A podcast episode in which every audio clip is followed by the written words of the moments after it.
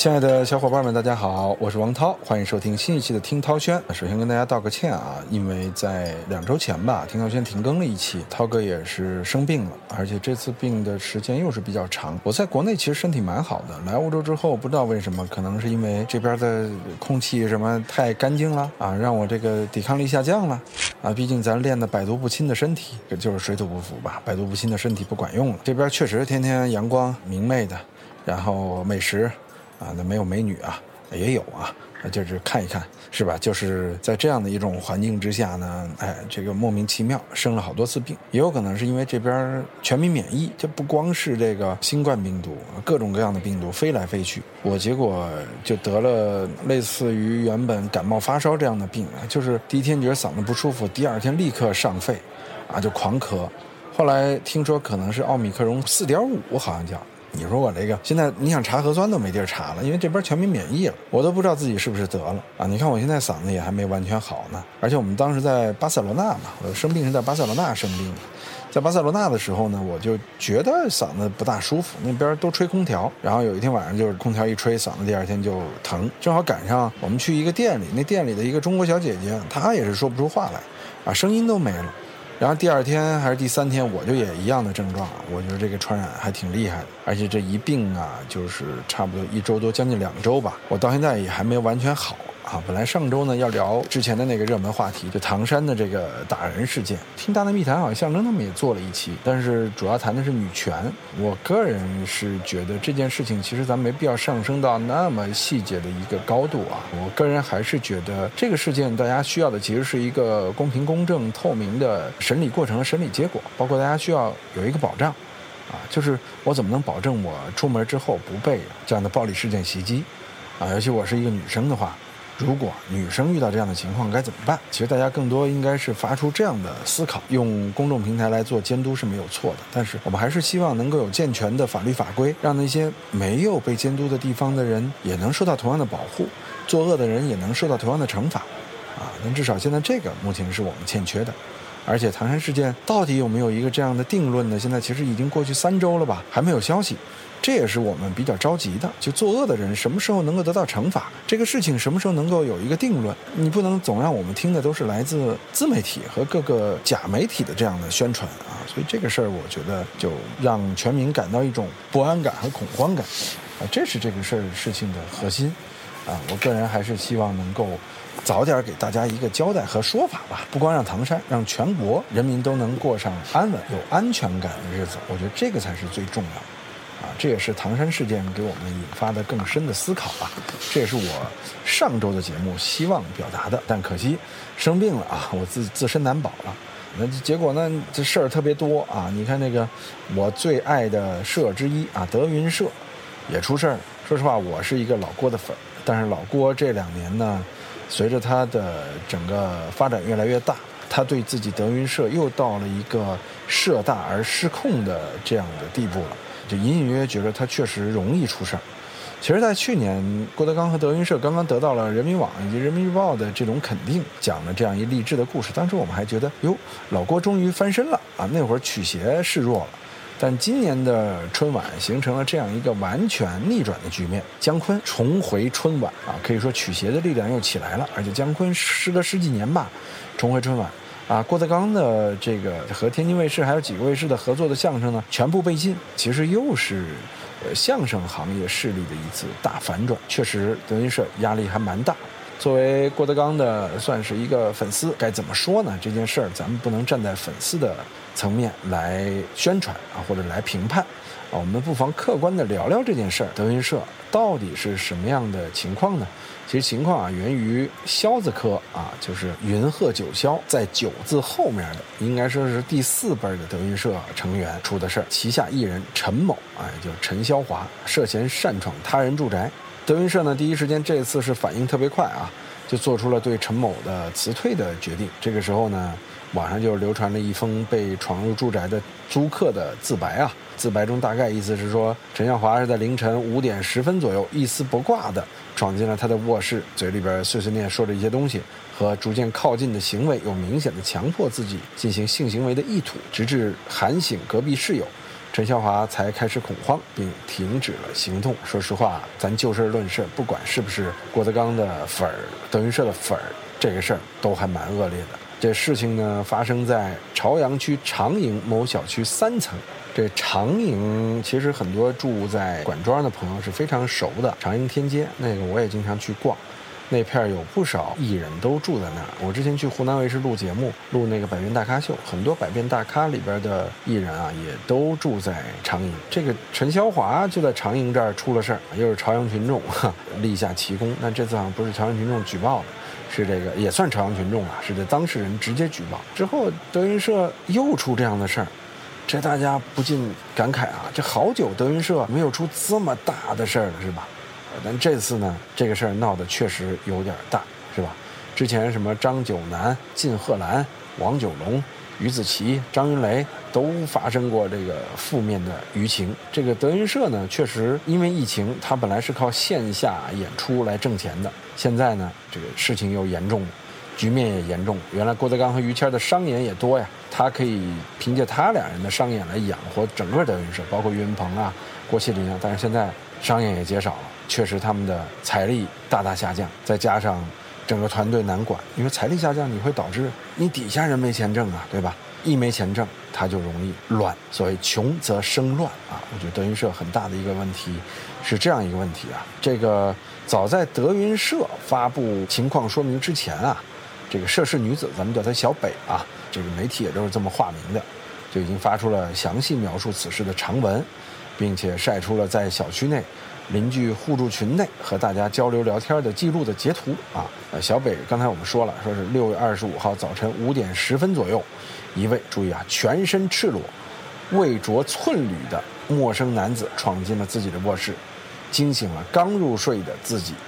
该男子口中碎碎念：“在这儿等着我呢，真不错啊”等具有猥亵意味的话，并逐渐向自己靠近。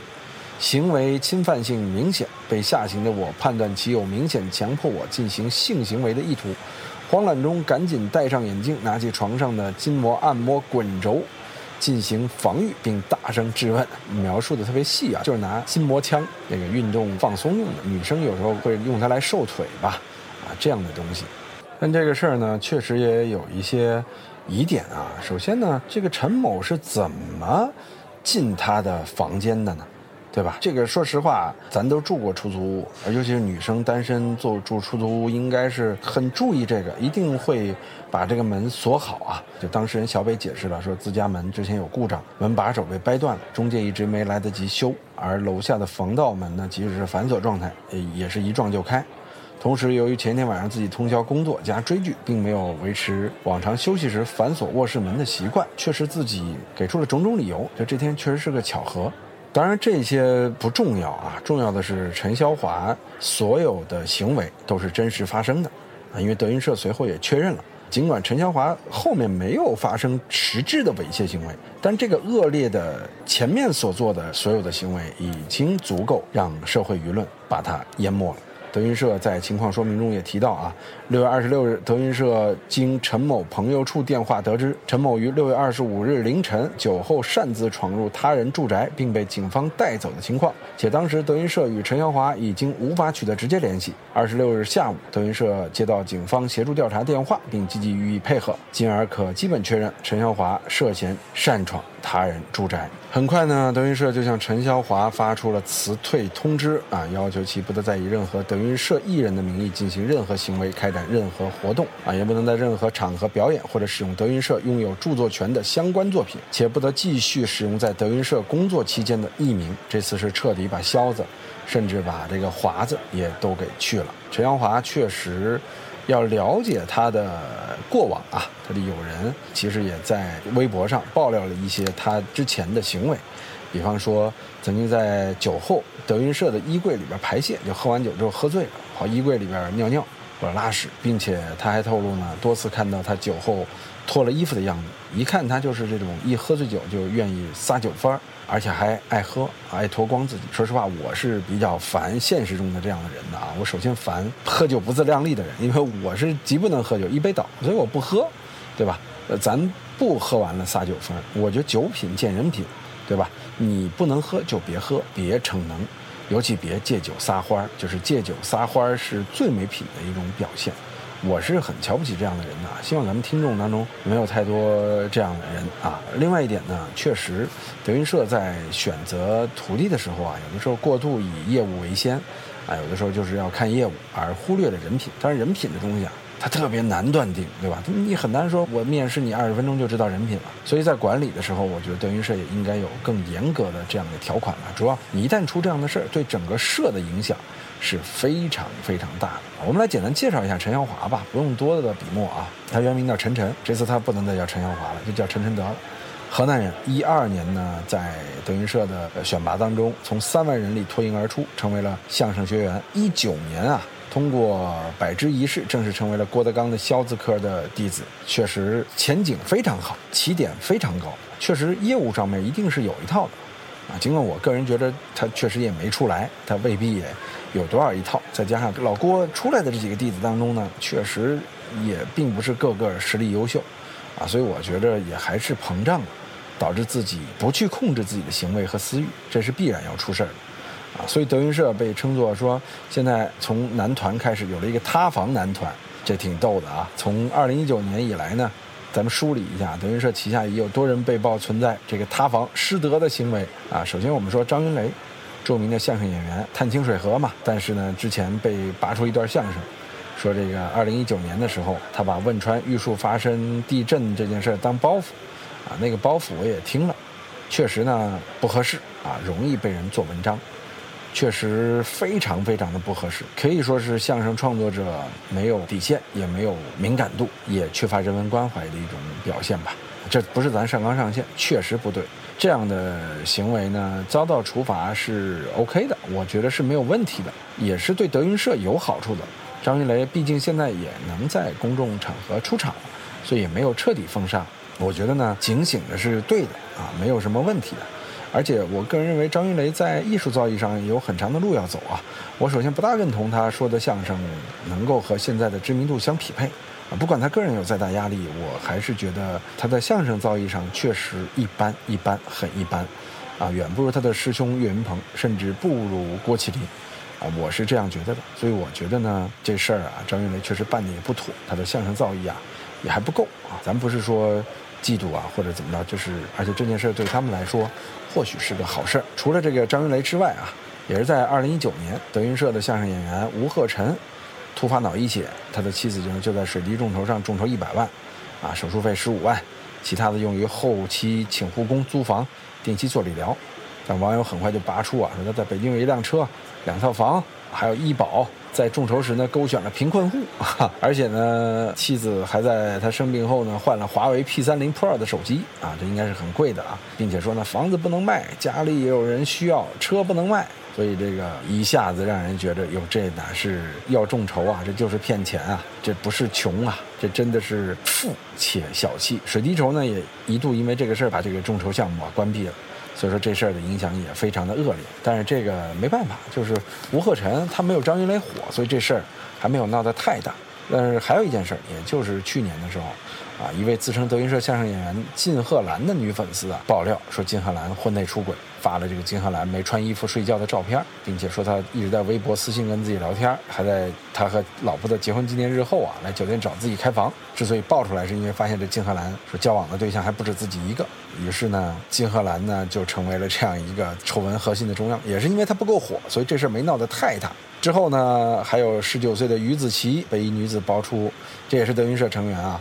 说是在交往之前就有女朋友，而且 C 粉出轨睡粉丝，就这样的事儿，说实话屡出不鲜，对德云社影响还是蛮大的。但这些事儿就是因为他们不够火，所以还不如这个当时郭麒麟一夜情，或者说叫岳云鹏假出轨事件造成的影响力大。假消息啊，还不如那两个事儿的影响力大。但是呢，二二年初，也就是今年初吧，张九南出的那档子事儿还蛮致命，他妻子爆料。说这个张九南结婚六年，一直对自己家暴，而且多次出轨。说实话，这个事儿也是闹得沸沸扬扬。张九南也因为这个事儿呢，基本上现在也很难了。除此之外呢，二一年的十一月，德云社的王九龙也被拍到和有人聚餐后径直走向路边花坛随地大小便，行为极其不检点。说了这么多劣迹之后啊，我们回过头来聊聊对这事儿的判断。首先，我觉得郭德纲说的对啊，说相声的人素质最低，鱼龙混杂，这是他自己对相声科的一种认知。因为这些人大多数啊，从小没什么文化，耍嘴皮子，甚至没脸皮儿。脸皮儿它不是薄，是厚，厚如城墙啊。咱们不是说不好啊，因为演员本来就要脸皮儿厚，这是一个这个基本功，尤其相声演员啊。但是呢，也是这样的缺乏文化教育和家庭教养的这种成分呢，导致他们很容易膨胀。有一点知名度，有一点钱，就容易失去自我。然后呢，素质不高，再加上鱼龙混杂的团体混在一块之后呢，所以出这样的事儿是很正常的。别的不说啊，因为涛哥做过一段时间演出，之前呢，说实话接待过一些这种演出的团队，这些团队呢也跟我们讲了他们在商演时候遇到的一些问题啊，就是比如说他们说到有像杰伦团队啊，他要求比较高，什么都比较正规，对于宾馆啊，对于这个安保啊要求非常高，非常严格，甚至对于音响要求非常严格，如果不合格的话，他们不会演的。包括这王力宏的团队，也几个专业团队都是这样的。然后呢，他们就提到了德云社，说德云社团队啊，你带。他们演出啊，必须得他们出去玩儿，带他们出去嗨，啊，洗澡、桑拿、保健，也是行业内的规矩吧，啊，这也从一方面说明了相声演员确实在这方面不检点，所以你曝光那些出轨啊、什么 C 粉的行为啊，完全我认为是不假的 啊，就因为这个事情是普遍存在的，只是曝光的还不够。当然了，这个在艺术圈里边啊，它本来这个事儿和他们的艺术造诣啊就不能直接挂钩，但是呢。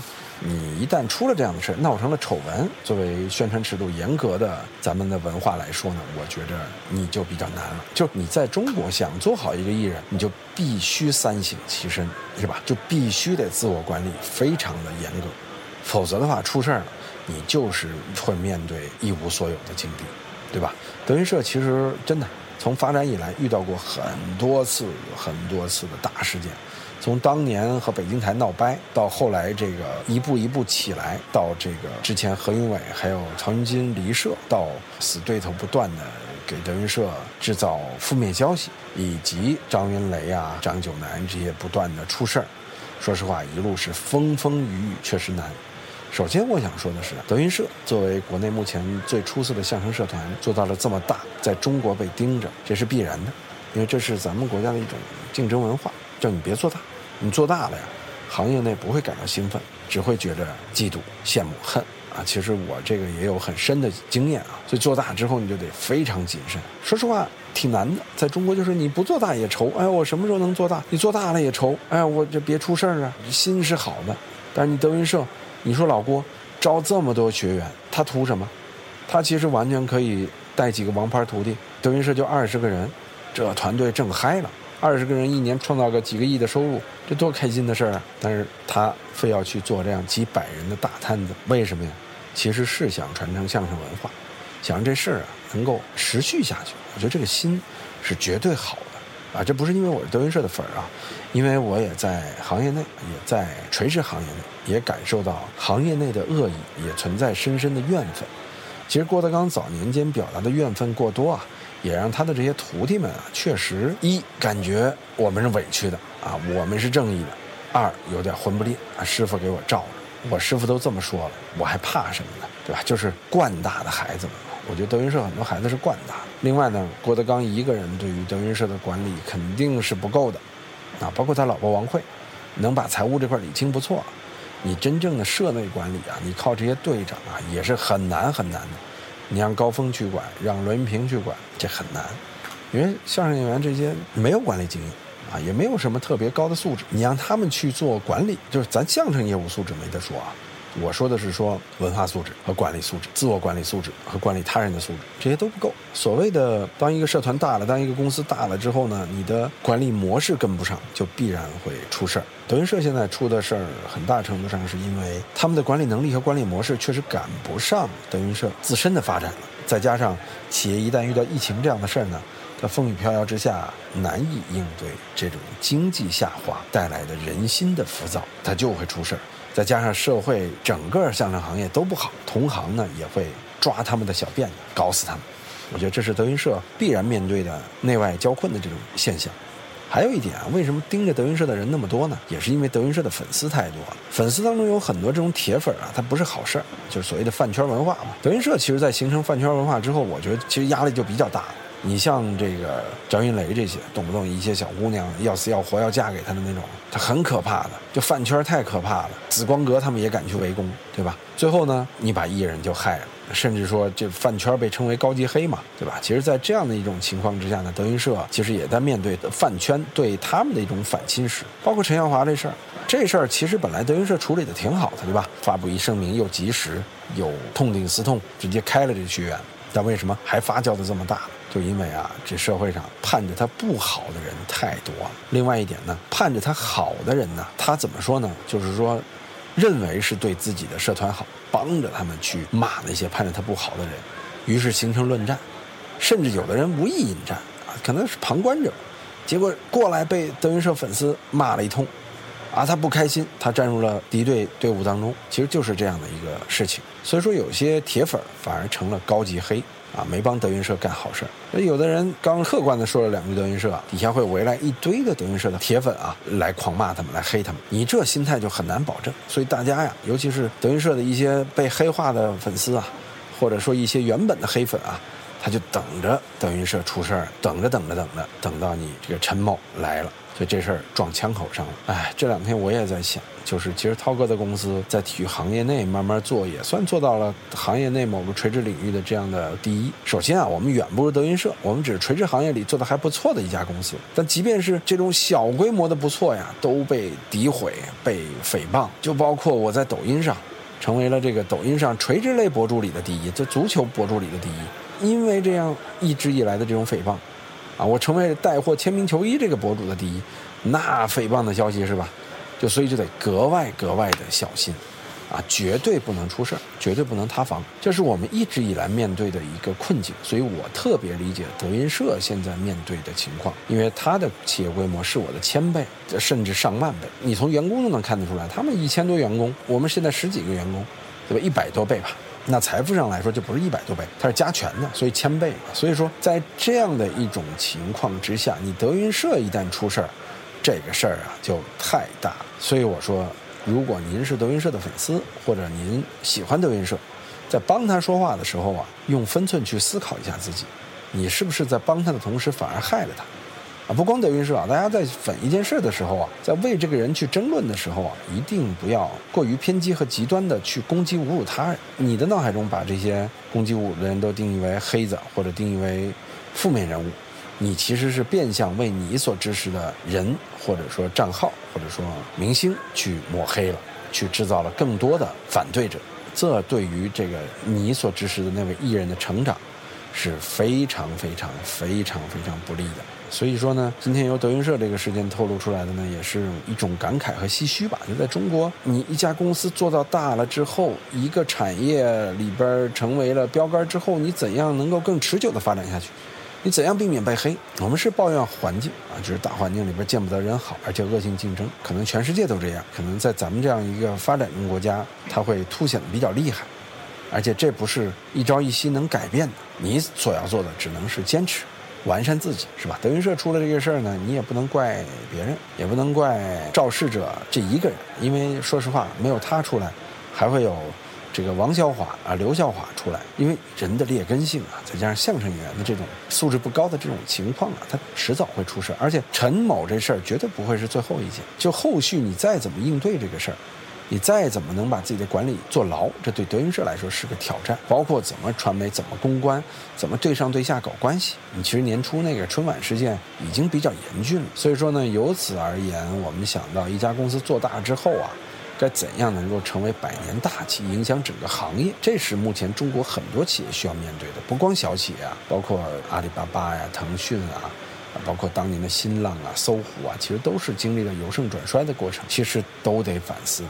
都得去考虑未来的路怎么走，怎么能让一家企业成为百年大企？在中国，其实百年大企现在太少，这点需要我们去思考、去努力啊！需要每一个人在成人在成长的过程中需要去考虑，而且我们都有一个做百年大企的心才可以，才能把事情做好，咱们的祖国才能变得强大。等我们共和国百年历史的时候，真正能有个成千上百家的百年大企，那咱们国家的商业，啊，包括历史，未来可期。